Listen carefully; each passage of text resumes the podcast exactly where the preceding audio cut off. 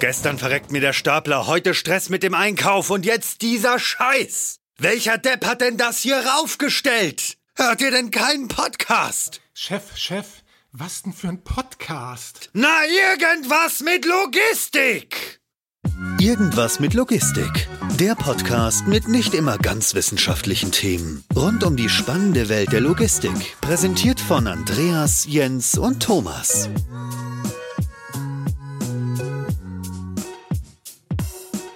Ja, moin und herzlich willkommen zu einer weiteren Folge von Irgendwas mit Logistik. Ich bin heute hier mit Andreas. Moin, Andreas. Hallo. Und dann haben wir heute die Firma TIS GmbH, Technische Informationssysteme, ausgesprochen hier. Und zwar haben wir einmal den Mike hier. Moin. Moin, Thomas. Und den Markus. Moin, Markus. Ja, moin, Thomas. So, bevor ich irgendwelchen Unsinn über euch erzähle, würde ich vorschlagen, erzählt ihr lieber etwas über euch, wer ihr seid, woher ihr kommt und was macht ihr eigentlich ähm, im Thema Logistik? Was hat technische Informationssysteme eigentlich mit dem Thema Logistik zu tun? Ähm, ja, Markus Finke, ich bin seit annähernd 20 Jahren bei der TIS und bin damals angefangen als Softwareentwickler und seit 2016 Geschäftsführer, Nachfolger von dem Josef Bielefeld und ich würde dir erstmal sagen, Mike, stell du dich da auch kurz vor. Ja, gerne. Mein Name ist Mike. Ähm, ich bin seit 21 Jahren bei der Firma TIS und bin aktuell Vertriebsleiter und kümmere mich somit ja, um die vertrieblichen Aufgaben bei TIS. Mhm, okay. Oh, da seid ihr ja beide, beide ziemlich lange dabei, beide irgendwie um oder über 20 Jahre. Aber vielleicht könnt ihr einmal so ein bisschen einordnen, wer ist eigentlich TIS und, und was macht ihr da so? Rein vom Namen, technische Informationssysteme. Okay, es geht vermutlich um IT, aber vielleicht könnt ihr da ein bisschen was zu sagen. Ja, im Grunde, die Firma gibt es jetzt seit 35 Jahren. Wir sind damals angefangen wirklich mit technischen Informationssystemen in enger Zusammenarbeit mit Siemens, haben auch mit Infineon zusammengearbeitet, haben Teile des Bluetooth-Tech entwickelt, sind aber seit 25 Jahren schwerpunktmäßig und inzwischen ausschließlich im Bereich der Logistik unterwegs, sind da groß geworden mit mobilen Auftragsmanagement in der Stückgutlogistik und machen heute aber eigentlich das komplette Spektrum, also angefangen von wirklich Auftragserfassung über Disposition, alles was rund um die Rampe äh, passiert, im Depot passiert und äh, bis hin halt Telemetriedaten, Telematik im LKW, Restlenkzeit, digitales Tachoarchiv und so weiter. Also alles, was heute in der Logistik eigentlich im Bereich IT notwendig ist. Genau, also aus diesem Bereich kenne ich eigentlich auch den Begriff Telematik, also alles, was mit Transport, Logistik und so weiter zu tun hat. Jetzt habe ich aber auf eurer Internetseite gesehen, dass ihr auch irgendwas anbietet mit Telematik-Lösung ähm, für die Intralogistik. Ähm, wie genau kann ich mir das vorstellen? Was wird dort gemacht? Was trackt ihr oder ortet ihr dort eigentlich innerhalb der Intralogistik, also innerhalb eines Lagers? Ja, ähm, da geht es darum, wirklich Ware auch im Umschlag zu tracken. Es gibt ja auch oftmals die Problematik gerade im Umschlag, dass sie sehr groß sind sind und äh, dann weiß man manchmal nicht mehr, äh, wo ist jetzt eine Ware hin verladen worden, wenn da mal irgendwo was schiefgegangen ist. Da gibt es in der Tat die Möglichkeit, mhm. mittels Videoüberwachung und auch einem Tracking ähm, der Scanner nachzuvollziehen, wohin ist die Ware verladen worden, um sie dann nachher wieder zu finden. Oder ganz einfach auch gesagt, wenn mal irgendwo ein Schaden entsteht, einfach mal zu tracken, wo ist denn der Schaden passiert? Ist es bei mir im Umschlag gewesen oder ist sie schon beschädigt eingekommen? Stellt ihr die IT-Lösung dazu oder auch die Hardware-Lösung dazu? Wenn man jetzt beispielsweise mal auf Kameratechnologie als, als eine der Quelle der Informationen zurückgeht. Mhm. Die Kameratechnologie selber, die ähm, beziehen wir in der Tat von einem Partner, beziehungsweise ein Partner liefert die auch. Mhm. Und wir haben dann die notwendige Hardware integriert, adaptiert an die Scanner. Und auf den Scannern läuft dann wiederum Software von uns, um entsprechend ja, den Transponder zu steuern, also die Ortung mit zu bedienen. Mhm. Wie unterscheidet ihr euch denn jetzt aber von anderen Anbietern, also gerade auch Anbietern aus dem Bereich der Lagerverwaltung ähm, oder auch da im Bereich der Lagerverwaltung gibt es ja auch andere Transportmanagementsysteme oder ähm, Verfolgungssysteme von irgendwelchen ja, Tracking-Devices und so weiter. Wie, wie unterscheidet ihr euch da? Was macht eure Software oder euer System anders? Wir sind im Grunde ja kein Lagerverwaltungssystem, sondern wir sind Zulieferer von Daten. Das heißt, wir scannen zum Beispiel am äh, Wareneingang, Warenausgang, die Nahverkehrsbeladung. Dafür haben wir entsprechende Lösungen. Und was der Mike gesagt hat, zum Beispiel mit dem Partner Divis zusammen, die äh, Kameratechnik.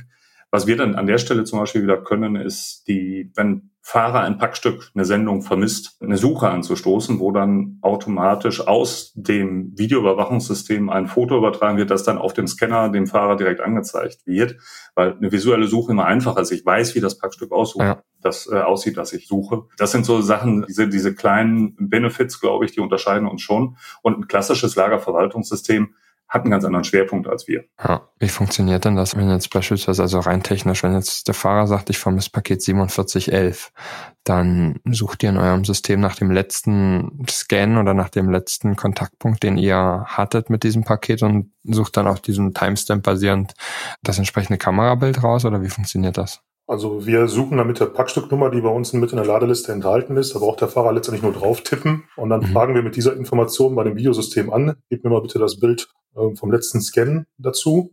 Ja. Und das übertragen wir dann auf das Mobilgerät und dort kann der Fahrer dann zumindest schon mal sehen, wie sieht denn das Packstück überhaupt aus. Bisher ja. musste Fahrpersonal oder Fahrer immer Packstücke suchen anhand von irgendwelchen Nummern oder Adressdaten und da suchen sie ja. sich, glaube ich, ein bisschen länger einen Wolf. Und äh, so habe ich ein Bild und weiß, okay, Packst das Packstück ist irgendwie einen halben Meter hoch, schwarz foliert und da ist vielleicht noch ein roter Aufkleber oben drauf. Hier habe ich es einfach ja. einfach etwas wiederzufinden. Eventuell. Wenn ich Pech habe, dann verschicke ich nur schwarz folierte äh, Pakete mit ähnlichen Kubaturen mit roten Stickern drauf. Was, was mache ich denn dann? Was wahrscheinlich auch sehr häufig vorkommt bei vielen, bei vielen Versendern. Genau, also es ist erstmal nur eine Hilfestellung, die äh, besser ist, als wenn man nichts hat. Und ja, wenn alles gleich aussieht, dann habe ich sowieso ein Problem, ja. Nur im klassischen Nahverkehr, wenn ich da ergänzen darf, ist es so, da habe ich so manche Umschlagshalle mittlerweile gesehen. Äh, es ist ja nicht mehr das klassische oder klassische viereckige Palette, die da transportiert wird, sondern den Transporteuren wird ja mittlerweile alles, ich sag mal, vor, mhm. vor den LKW geworfen, was sie transportieren dürfen, äh, womit die auch eben erhebliche Probleme haben bei den Transporten, weil sie die Ladeflächen nicht mehr so unbedingt optimal ausnutzen können. Dann kommt halt die sechs Meter Teppichrolle damit rein. Das macht so ein paar Stellplätze kaputt. Also von daher sind so Bilder schon ganz hilfreich, da die Ware doch sehr ja. gemischt ist mittlerweile, die da in den Netzwerken unterwegs ist. Wenn ich jetzt euer System, eure, eure Software als Lagerbetreiber oder als Logistiker nutzen möchte, was muss ich machen oder welche, welche Voraussetzungen müssen dafür gegeben sein oder ähm, ist das Plug-and-Play-mäßig umsetzbar?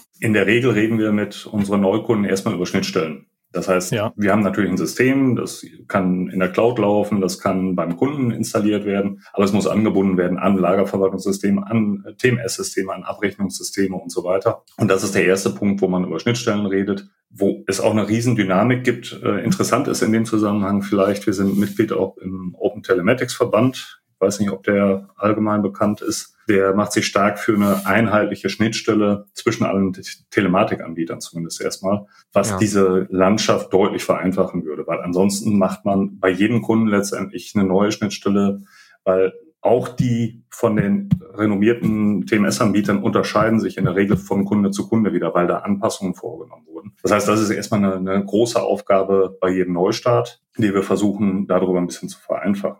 Letztendlich unter der Decke gibt es bei uns, wir nennen das Datendrehscheibe, wo also schon über 80 verschiedene Systeme angebunden sind. In allen möglichen Variationen sind es dann noch deutlich mehr, so dass man teilweise Plug and Play, da ging, ging deine Frage ein bisschen hin, Manchmal ist es fast Plug and Play mit kleinen Anpassungen, mit Konfigurationsanpassungen machbar und manchmal ist es dann doch so, dass wir ein bisschen was entwickeln müssen oder sogar eine neue Schnittstelle. Hm. Ja, verstanden. Also ja, ich hatte auch verstanden, dass ihr ja hauptsächlich Daten verwaltet und ähm, die Daten dann, sage ich mal, aufbereitet, damit irgendetwas macht, also zum Beispiel ja eine Sendungsverfolgung durchführen könnt und so weiter und so fort. Sind diese Daten auch nutzbar, um Optimierungen Prozessoptimierung durchführen zu können. Also ich meine, ihr habt ja aus, äh, aus den unterschiedlichen Bereichen, Funktionsbereichen, sammelt ihr die Daten zusammen, die auch irgendwelche, weiß nicht, äh, Zeitstempel und sonstige Sachen haben und so weiter. Ist das auch irgendwie nutzbar dafür, für diesen Anwendungsfall? Natürlich, man kann genau aus den ganzen Daten, die man sammelt im Laufe der Monate oder sogar Jahre. Man, da sprechen ja viele auch von Big Data. Es ist tatsächlich, mhm. es ist eine Riesenanzahl an Daten äh, und es wird immer mehr, was heutzutage erfassbar ist. Also vor 20 Jahren hat noch keiner GPS-Daten erfasst. Das ja. ist heute gang und gäbe. Und daneben gibt es eine Unzahl an mehr Daten, die heute zur Verfügung stehen. Und daraus dann irgendwelche Vorhersagen zu machen, um Prozesse zu optimieren, das ist ja das Riesenhype-Thema momentan überall Predictive nennt sich das Ganze, vorherschauende Systeme, die ähm, eben auf diesen Datenbestand zugreifen. Es läuft oft in Kombination mit neuronalen Netzen, künstliche Intelligenz, Machine Learning, wie auch immer. Es gibt ganz viele von diesen Hype-Wörtern, die momentan aber auch tatsächlich in den Entwicklungen sich schon niederschlagen und es gibt viele Entwicklungen in so eine Richtung, wo man Prozesse damit verbessern will. Mhm. Ja, das sind, das sind ja alles immer schöne Buzzwörter. Ja. Die Frage ist ja natürlich immer, wie weit ist denn eigentlich der Kunde? Und wenn man jetzt mal an die meisten Kunden rantritt, dann sind die ja meistens schon überfordert, damit ein ERP-System richtig zu führen. Dann kommen da jetzt noch irgendwie andere Systeme hinzu, dann track ich meinetwegen noch die LKWs per GPS oder was auch immer, eine Telematiklösung. Wie weit ist man denn da tatsächlich? Ich meine, die Wunschvorstellungen und die, die Buzzwörter in den Medien sind immer groß. Aber das tatsächlich in der Praxis passiert, ist ja immer noch mal eine andere Geschichte. Wie schätzt ihr das ein? Das Problem ist an der Stelle teilweise auch, ich muss die Menschen abholen können. Das heißt, ja. zum einen kann sich einer äh, unter KI und Machine Learning oder sonst was in dem Zusammenhang manchmal gar nichts vorstellen. Andere haben Angst um ihren Arbeitsplatz und wieder Dritte sagen, das funktioniert ja sowieso nicht richtig. Und ja. äh, genau daran arbeiten wir zum Beispiel auch. Äh, ist ein ganz interessantes mhm. Forschungsprojekt, was wir im Moment auch laufen haben, zusammen mit der Westfälischen Hochschule, wo wir den Disponenten versuchen abzuholen. Das heißt, wir nutzen Touroptimierer, zum Beispiel eine PTV oder eine Smartlane im Hintergrund. Die bilden erstmal aus meinem Sack an Aufträgen äh, Touren. Die sind schon nach irgendwelchen Regelwerken optimiert. Aber der Disponent weiß es ja immer besser. Der weiß es tatsächlich oft besser. Der hat, Logisch. Der hat Wissen im Kopf und äh, dass man gar nicht in äh, IT ohne weiteres gießen kann. Und zum anderen kommt das Thema Akzeptanz dazu. Also wenn das jetzt perfekt wäre, das würde niemand freiwillig eingestehen, selbst wenn es so wäre, aber es ist auch in der. Das heißt, wir gehen jetzt hin und lassen den Disponenten anschließend diese vorgefertigten Touren nochmal anpassen äh, und daraus lernt im Hintergrund neuronales Netz, also das Machine Learning an der Stelle. Und diese Anpassungen durch den Disponenten fallen dann in dem nächsten Vorgang wieder äh, in die Optimierung rein. Das ist also nachgelagerter Schritt nach der Touroptimierung, so dass die Touren immer besser, immer mehr in die Richtung gehen, wie der Disponent sie vielleicht auch disponiert hätte. Also ich habe hm. damit zwei Effekte. Einmal, ich hole einen Disponenten ab und ich kriege das Wissen des Disponenten in die IT rein. Mit allen Gefahren, die dabei sind. Ne? Exakt, das wäre ja. auch mein Punkt gewesen. Ne? Ich bin natürlich so ein bisschen abhängig davon, auf die Qualität des, des ähm, Inputgebers, der die KI ja dann am Ende des Tages lernen kann. Und wenn der eine Menge Quatsch macht und das immer überschreibt und die KI lernt, ja, den Quatsch, das ist offenbar das Richtige, das mache ich jetzt auch mal, dann habe ich ja trotzdem ein Problem und dann mache ich meine KI eigentlich nicht schlauer, sondern dümmer. Genau. Das ist schwierig, ne, wie man da die Qualität sichert. Genau, das ist aber dann vielleicht der nächste Schritt. Im Moment versuchen wir dadurch erstmal die Disponenten, wie gesagt, abzuholen und das Wissen in IT zu gießen. Und dann kann man sich anschauen, welches Wissen habe ich denn nicht, was aber der Disponent hat und kann vielleicht wieder mit mhm. anderen Ansätzen äh, nach den Touroptimierer vielleicht auch oder die Touroptimierung schon äh, anpassen, so dass die KI vielleicht gar nicht mehr so notwendig ist, so wie immer, weil eine KI ist immer nur so schlau, wie der Anlernprozess ist. Exakt. Mhm. Ja. Deswegen ist das ist, nicht optimal. Aber das, das ist natürlich auch so ein bisschen das Problem, dass man vielleicht bei solchen Cases vor allem hat. Ne? Also die Leute streben ja immer nach irgendwelchen tollen ROIs und ja, Lösungen, die sich eigentlich ab Tag eins rechnen. Das ist ja immer das, das schönste Ziel. Ich allerdings ein System habe, das das erstmal eine Weile lernen muss, ähm, idealerweise von jemandem, der es gut weiß, ähm, habe ich da natürlich eine entsprechende Projektlaufzeit, bis, bis das System eigentlich operativ so gut ist, dass es mir einen Mehrwert bringt, oder? Das ist richtig. Aber genau das Thema EOI ist ja dahinter, die Touroptimierung ist ja nicht ganz preiswert. Also wenn ich, egal wo ich die jetzt einsetze, ja, deswegen rechne ich einen ROI auch und der geht oft dann über, über Monate oder Jahre. Mhm. Und äh, der geht auch nur über Tourauslastung. Ich spare ja kein Personal ein. Das ist ja in der Regel so. Nee. Deswegen, der Ansatz ist erstmal, wie hole ich denn den Disponenten ab? Und wie kriege ich die Touroptimierer denn noch besser, dass äh, die Touren noch besser ausgelastet werden? Weil ich habe auch nichts davon, wenn er die schönste Tour daraus macht, aber der Fahrer steht immer vor verschlossenen Türen, weil die Öffnungszeiten nicht berücksichtigt wurden oder solche Geschichten. Wir hatten ja letztens mal eine Folge über ähm, Simulation Und wenn ich mir jetzt mal so überlege, wir könnten diese Daten aus der, also die Telematikdaten, die eigentlich in Echtzeit in so ein Simulationsmodell einfließen könnten, nutzen. Ähm, ist das auch machbar oder ist das sozusagen dann auch die erweiterte KI, dass man direkt die Echtzeitdaten für Simulationen nutzt, um dann auch dem äh, Disponenten äh, direkt zu zeigen, aufzuzeigen, so würden wir es machen mit unserer Telematiklösung und jetzt kommst du. Oder gibt es da bereits auch andere Lösungen? Das liegt, glaube ich, ein bisschen dran, was ich simulieren möchte. Wenn ja. ich also komplexe Netzwerke simulieren möchte und äh, schauen möchte, was ist, wenn ich jetzt einen neuen Hub aufmachen würde an der Stelle oder so. Das sind schon komplexe Berechnungen, die gar nicht in Echtzeit gehen. Da würde ich, glaube ich, auf äh, gespeicherte historische Daten zurückgreifen. Wenn es aber zum Beispiel darüber geht, äh, eine ETA zu berechnen und da zu simulieren, was wäre, wenn, ja, der fährt die mhm. Tour andersrum oder wie, äh, das kann ich mir durchaus vorstellen, dass das, oder das wird in der Praxis heute auch schon bereits gemacht, dass ich da rechne, was ist denn, ich muss jetzt da 12 Uhr sein, äh, wenn ich da 12 Uhr bin, wo komme ich denn dann bei meinem anderen Kunden an und solche Geschichten. Das ist ja im Grunde nichts Aufregendes, aber es ist schon die einfachste Form der Simulation. Am Ende des Tages will ich das ja auch eigentlich gar nicht simulieren. Ich meine, wenn man betrachtet, wie viele Touren man pro Tag irgendwie durchführt, meistens sind es ja mehr als zwei, sonst brauche ich, kann ich mir das alles sparen mit der ganzen Simulation und, und Analyse und was weiß ich was. Wenn ich, wenn ich jetzt aber unglaublich viele Touren pro Tag habe, viele Fahrzeuge und so weiter, das kann ich ja alles durchsimulieren und dann vorher sagen, ah, hier sieht die Simulation ganz nett aus, das machen wir mal so und hier so, dann habe ich mir ja mehr Aufwand gemacht, als ich ihn eigentlich vorher hatte. Das heißt, das Thema Simulation ist ja eigentlich was, was ich in der Kombination dann gegebenenfalls strategisch nutze, um zu sagen, okay, ich habe irgendwie eine wiederkehrende Tour, ähm, ist irgendwie immer die gleiche Abfahrt. Wenn ich da jetzt mal noch einen hinzunehme, ähm, ein, eine Destination oder so, wie sieht's dann aus? Das basierend dann äh, auf den Daten, die aus den unterschiedlichen Tools kommen. Und deswegen bin ich da eigentlich gar nicht so ein Freund von der Verknüpfung der Simulation und der ähm, eigentlichen Lösung. Äh, wenn ich das jetzt nochmal einen Schritt zurückgehe und wir wieder bei KI und Disponenten sind, da macht eine Simulation durchaus auch Sinn. Weil ich an der Stelle vielleicht auch sagen kann, äh, was wäre denn, wenn der Disponent nicht so entschieden hätte, um jetzt genau diese schlechten Entscheidungen vielleicht rauszufinden. Da kann ich eine Simulation wieder einsetzen und äh, dem KI-Netzwerk, dem neuronalen Netz vielleicht äh, auch noch weitere Parameter zur Hilfe geben, wonach er demnächst dann noch besser entscheiden kann. Ich weiß nicht, wo da die Reise hingeht. Das ist ein unheimlich spannendes Thema. Ja. Das kann ja auch für den Disponenten ein Lerneffekt sein. Nochmal eine Frage dahingehend Richtung Daten und so weiter, die Stichworte Digitalisierung, Datenaustausch und so weiter und so fort.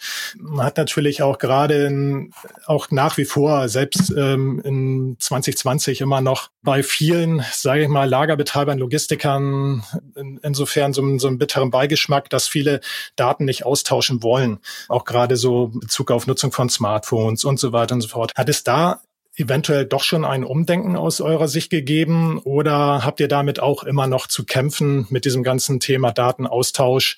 Wie werden welche Daten weitergegeben? Mhm, also mein Eindruck dort ist schon, dass äh, sich die Leute dem ganzen Thema Digitalisierung ähm, mehr geöffnet haben. Also ich bin auch mal wieder begeistert, wenn ich sag mal, ich irgendwo da mit, mit Verantwortlichen am Tisch sitze und dann wird, ich sag mal, das Lagerpersonal mit dazugenommen, um sie direkt mit einzubeziehen. Und mhm. ähm, da habe ich eher das Gefühl, dass äh, doch die Leute mehr die Digitalisierung wollen, weil sie eben keine Lust haben, mehr haben auf diesen ganzen Zettelkram.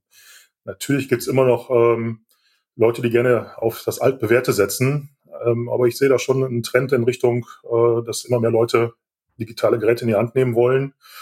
Leider Gottes ist manchmal auch der Trend da, vielleicht ein Smartphone im, im Umschlag einzusetzen, wo wir dann allerdings wieder sagen, na, lieber ein etwas robusteres Gerät nehmen, weil die fallen mhm. doch sehr oft dort. Wenn ich dann noch eine Sache ergänzen habe, ich hatte ja eben schon mal den Verband Open Telematics erwähnt. Im Grunde ist das ja nichts anderes. Es ist zwar auf einer anderen Ebene, und zwar auf der Dienstleisterebene, aber das Umdenken hat dort auch stattgefunden. Also wir sind alle Wettbewerber, alle, die wir in dem Verband sind. Und dennoch unterhalten wir uns über gemeinsame Schnittstellen. Was habt ihr denn für Datenstrukturen? Was speichert ihr denn? Wie, wo können wir die denn am sinnvollsten austauschen? Ich glaube heute, das, das ist einfach, man schafft es ja eh nicht mehr alleine, die ganze komplexe Systemwelt abzubilden. Deswegen haben wir starke Partner wie eine Divis oder sonst was. Aber auch im Zusammenspiel mit einem Wettbewerb muss man heute Daten austauschen, wenn man überleben will. Und deswegen das Umdenken, wenn es nicht schon stattgefunden hat, wie der Mike ja auch gerade sagt, dann äh, ist es aber kurz davor, dass alle in die Richtung auch denken, glaube ich. Okay. Wenn ich mir dann nochmal so die Telematiklösungen anschaue, also wir haben jetzt hauptsächlich darüber gesprochen, dass die Teilnehmer in der Supply Chain, die diese Telematiklösung nutzen, ihre Vorteile daraus ziehen können. Also ähm, sprich äh, Tourenoptimierung in der Transportlogistik, aber auch Optimierung in der Intralogistik. Welche Vorteile habe ich als Kunde, als Endkunde davon? Werden die Daten auch für die Endkunden nutzbar gemacht? Gibt es da irgendwelche Lösungen oder Möglichkeiten? Ja, im Grunde das, was jeder, denke ich mal, aus dem Bereich Paket schon kennt, dass ich zum Beispiel eine ETA berechnet bekomme und angezeigt bekomme. Das ist sicherlich im Bereich Stückgut noch viel wichtiger. Man kennt das ja vielleicht von früher, Spedition ruft an. Ähm, mhm. Bei einer normalen Belieferung einer Firma, da habe ich meine Öffnungszeiten, klar, aber wie ist das bei B2C-Geschäft? Ja. Ich kriege eine Avisierung, zwischen 8 und 13 Uhr wird der LKW da sein. Also muss ich mir einen halben Tag Urlaub nehmen, im Zweifel. Ja. Da ist eine ETA, der wird zwischen 10 und 11 Uhr kommen, viel, viel wichtiger noch, weil dann kann ich Absolut. planen. Ja, und ich glaube, das sind so die ersten Mehrwerte, die für die Kunden jetzt auch in diesem Stückgutgeschäft auftauchen und es wird sicherlich noch mehr werden auftauchen. Ja, vor allen Dingen, ich meine, da ärgere ich mich auch immer wieder als Endkunde darüber, dass man irgendwo einen halben Tag ähm, frei nehmen muss oder zumindest äh, irgendwo zu Hause sein muss. Man kann, gerade wenn es irgendwie ein Paket ist, was nicht unbedingt in den Briefkasten passt oder irgendwo da auf die Terrasse gestellt haben möchte. Gibt es da denn nicht aber auch irgendwelche Möglichkeiten, dass ich äh, quasi eine Echtzeitverfolgung noch besser mache? Also nicht nur, dass ich einen äh, als Endkunde übermittelt bekommen, das, äh, das, das Paket hat jetzt das Lager verlassen oder das Verteilzentrum, sondern vielleicht auch, dass ich ja nicht unbedingt sehe, in welcher Straße er sich befindet, aber ähm, ob er sich schon in, im Umkreis von, weiß ich, zwei Kilometern. Aber das macht sowas. ja der ein oder andere, ne? Also das hat man ja bei dem einen oder anderen Cap-Dienstleister hat man das ja schon. Okay. Dass sie zumindest anzeigen, wie viele Stationen ist da jetzt noch von, von deinem Drop-Off entfernt und wie viele Minuten dauert das jetzt noch 35 bis 45 oder so gibt es Zeitfenster Fenster. Echt, habe ich noch nicht das gesehen. Ist, das ist auch gut. ähm, ja, es wird aber nicht von nicht flächendeckend von allen eingesetzt. Ja. Ähm, die Frage ist da vielleicht eher, warum eigentlich nicht? Ist ja. es die Komplexität? Ist das ein Datenthema? Ähm, oder wieso macht man das eigentlich nicht? Ich meine, die Tools haben ja alle. Jeder checkt ja, scannt ja überall sich ein, wo er gerade ist und, und welches Paket er gerade abgeliefert hat, wo. Ja, ich glaube tatsächlich, um das da mal einzuwerfen, dass heute jeder eine ETA rechnet. Also ob Cap-Dienstleister oder Stückgut oder sonst was, die ETA intern ist sie vorhanden und wird auch genutzt. Die jetzt aber zum Kunden zu transportieren, da sehen viele eine große Gefahr drin. Gerade, wir sehen das ja bei uns auch. Wir rechnen für unsere Stückgut-Dienstleister, Kunden überall eine ETA. Die stimmt aber ganz oft nicht. Nicht, weil wir nicht rechnen können oder PTV nicht rechnen kann, sondern die stimmt deswegen nicht, weil der Fahrer eine ganz andere Reihenfolge fährt. Das heißt, das, was der Disponent gesagt hat, so fährst du optimalerweise die Tour, da sagt auch der Fahrer wieder, der dann, ah, nee, da muss ich zu lange warten, manchmal auch ganz spontan. Die Ampel ist rot, ja, dann fahre ich rechts rum, dann mache ich die Tour eben etwas anders. Und diese Faktoren, die führen dazu, dass ich nachher gerade im Stückgut, da rede ich ja nicht von einer Minute Aufenthalt pro Stopp, sondern durchaus auch mal von 20, 25, 30 Minuten, je nachdem, was ich habe, auch länger äh, pro Kunde Aufenthaltsdauer. Das heißt, die ETA ist danach völlig hinüber. Und wenn ich das dem Kunden transportiere, das ist ja noch ärgerlicher, wenn ich jetzt höre, zwischen 10 und 11 soll er hier sein und er kommt um drei. Also dann lieber das Zeitfenster entsprechend groß. Und da, da ist, glaube ich, heute noch eine große Unsicherheit und Angst vor. Ich meine, wir haben genau das, was, was gerade angesprochen, ich glaube, Thomas hat es gesagt, wir haben so eine Art Sendungsmonitor an der Stelle, wo die ETA als Zeitfenster angegeben wird, aber auch wie viel Stops hat er denn vorher noch und wo. Zwar mhm. nur den Ort, ne, dann steht da Bocholt, Bocholt, Bocholt und äh, das sagt mir vielleicht nicht so viel, aber ich weiß zumindest, er ist nicht mehr in Köln.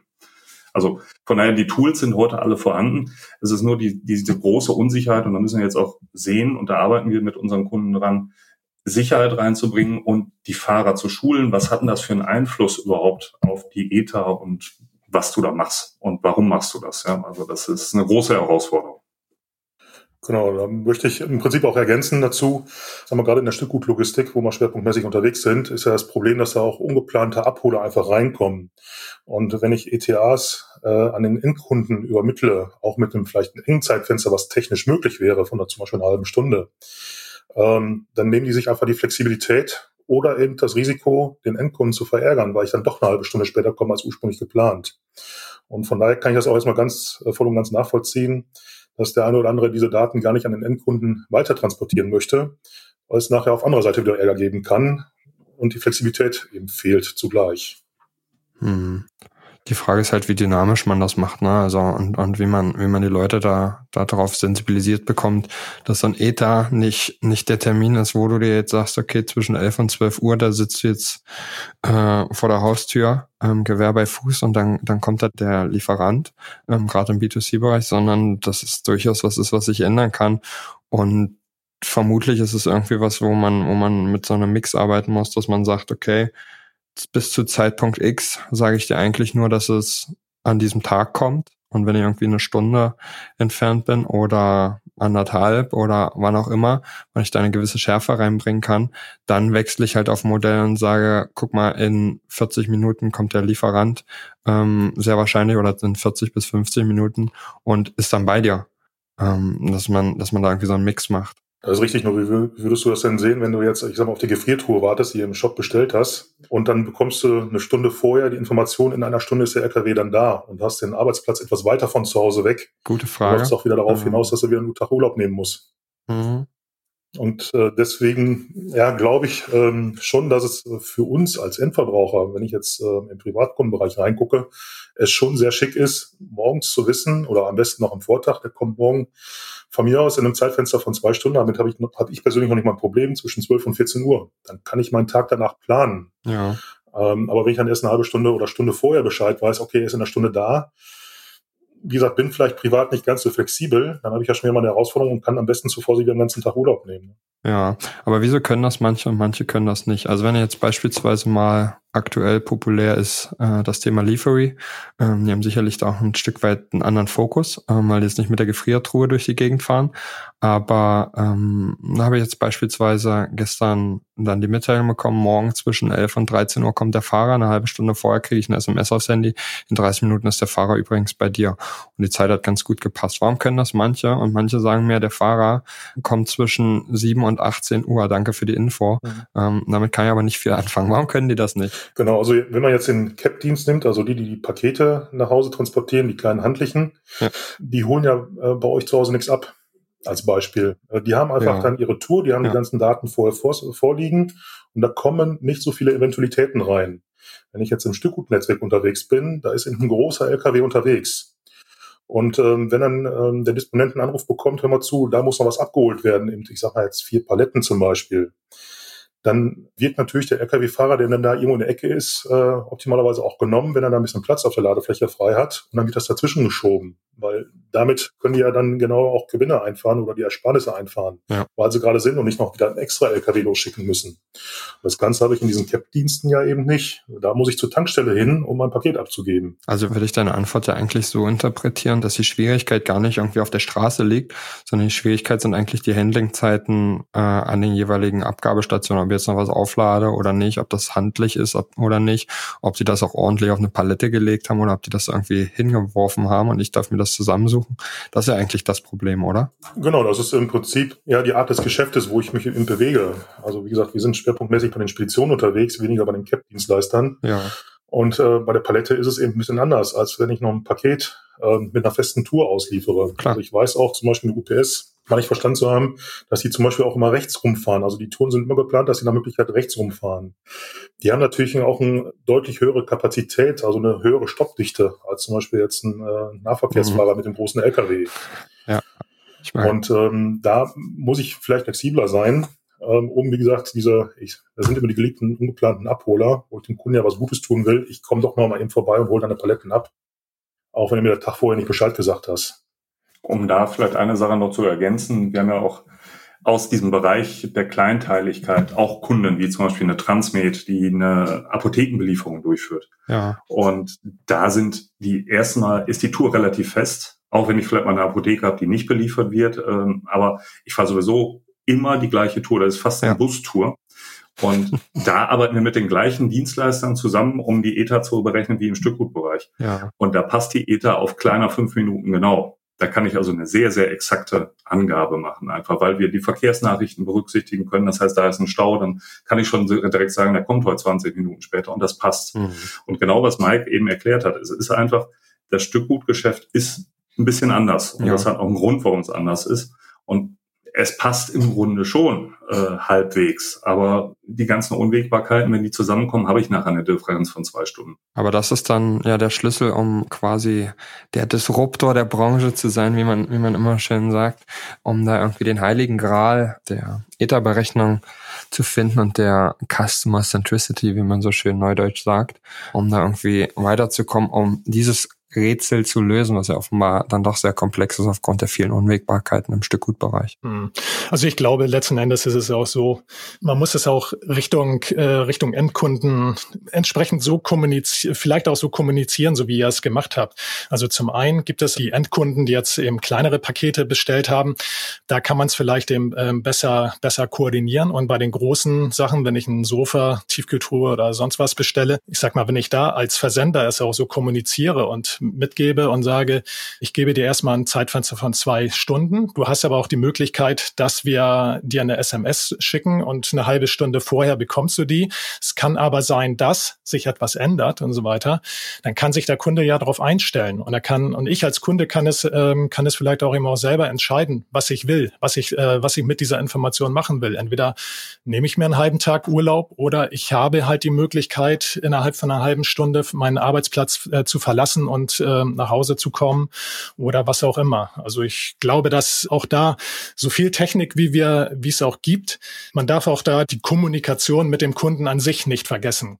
Das ist richtig, nur wenn man das jetzt so mal sieht, die Erwartungshaltung des Kunden, die wird geprägt durch die Paketdienstleister, durch einen Amazon, durch sonst was und die überträgt sich natürlich auf die Stückgutbranche.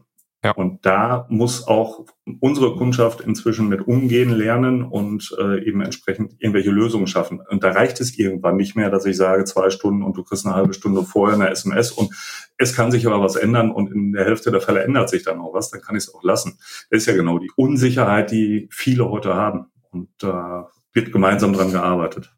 Genau, also wenn man mal genauer hinschaut und der Großteil unserer Kunden, die haben in der Vergangenheit immer, ich sag mal, Industrie, Gewerbe und ähnliches beliefert und Dinge dort abgeholt. Und dadurch, dass eben äh, der Internetshop groß geworden ist, dass ich da auch große Dinge bestellen kann, statt nur wie damals vielleicht ein bisschen Wäsche und ein paar Bücher. Dadurch sind halt unsere Kunden genötigt worden, auch Endkunden zu beliefern. Und das hat die vor ganz neuen Herausforderungen gestellt. Ja. Ähm, und zwar sind die zu Beginn natürlich immer zu den Endkunden hingefahren und durfte man feststellen, oh, der ist ja gar nicht zu Hause, der ist ja arbeiten. Also fahre ich mit dem großen LKW, mit dem damals vielleicht nicht 80 Zoll Fernseher, aber dann doch mit der Gefriertour wieder zurück und dann habe ich das Ding schon wieder im Umschlag stehen mhm. und das nächsten Tag wieder auf die Tour bringen. Deswegen haben die sich natürlich Lösungen geschaffen. Insofern, dass das erstmal im Umschlag steht und dann müssen sie erstmal den Endkunden anrufen und nachfragen, sag mal, bist du morgen zu Hause? Äh, kann ich das morgen rumbringen? Und damit haben sie sich das schon mal ein bisschen vereinfacht, aber es ist halt sehr viel Manpower. Ich habe einen Kunden jetzt gerade zur Corona-Zeit auch mitgesprochen, ähm, der hat mir bestätigt, ähm, das Volumen ist genauso geblieben, vielleicht sogar noch ein bisschen größer geworden, aber er hat ganz neue Herausforderungen. Das Geschäft hat sich eben von Gewerbe gedreht auf Konsumer, weil jeder auf einmal seinen Pool haben wollte, sein, sein Gartenhaus und sonst was. Der musste deutlich mehr äh, Konsumer ähm, Zustellungen behandeln und dafür musste er die Manpower im Haus schon wieder umstellen und umschulen, ja. dass sie auf einmal die Endkunden anrufen mussten, um Zeitfenster zu, zu vereinbaren. Ja, und das ist natürlich schön, das mehr auch zu automatisieren. Da kann man natürlich nachher auch drüber nachdenken, wenn dann die Adressen identifizierbar sind, ob das privat ist oder eben ein Unternehmen. Und das dann auch irgendwo in der Planung mit zu berücksichtigen, da musst du anrufen, da vielleicht nicht. Das eine Möglichkeit automatisch herauszufinden, ohne dass irgendjemand da was mitgeben muss an Informationen. Ja. Also ich fand es eine, war eine ähm, spannende Diskussion oder spannende Information, die ihr uns da gegeben habt, was ähm, Telematiksysteme, Telematiklösungen alles können. Wir sind, äh, sag ich mal, durchs Lager gegangen, haben uns, äh, ihr habt uns mitgeteilt, was alles machbar ist innerhalb eines Lagers mit äh, Telematiklösungen, hatten zum Schluss eine spannende Diskussion, was alles im, wie man diese Daten am besten den Endkunden bereitstellen kann. Also ich fand es sehr interessant. Ich weiß jetzt, was Technische Informationssysteme GmbH macht, was ihr könnt, was ich weiß, was äh, Telematiklösungen sind. Ich hoffe, dass auch der, der eine oder andere Zuhörer damit was anfangen kann. Ja, vielen Dank dafür, Mike und Markus. Und ähm, ja, in diesem Sinne wünsche ich euch noch einen angenehmen Tag und ähm, bis bald mal. Ich danke euch auch und dann noch einen schönen Tag zusammen. Ja, danke. Tschüss. Ja, danke auch so. Ciao.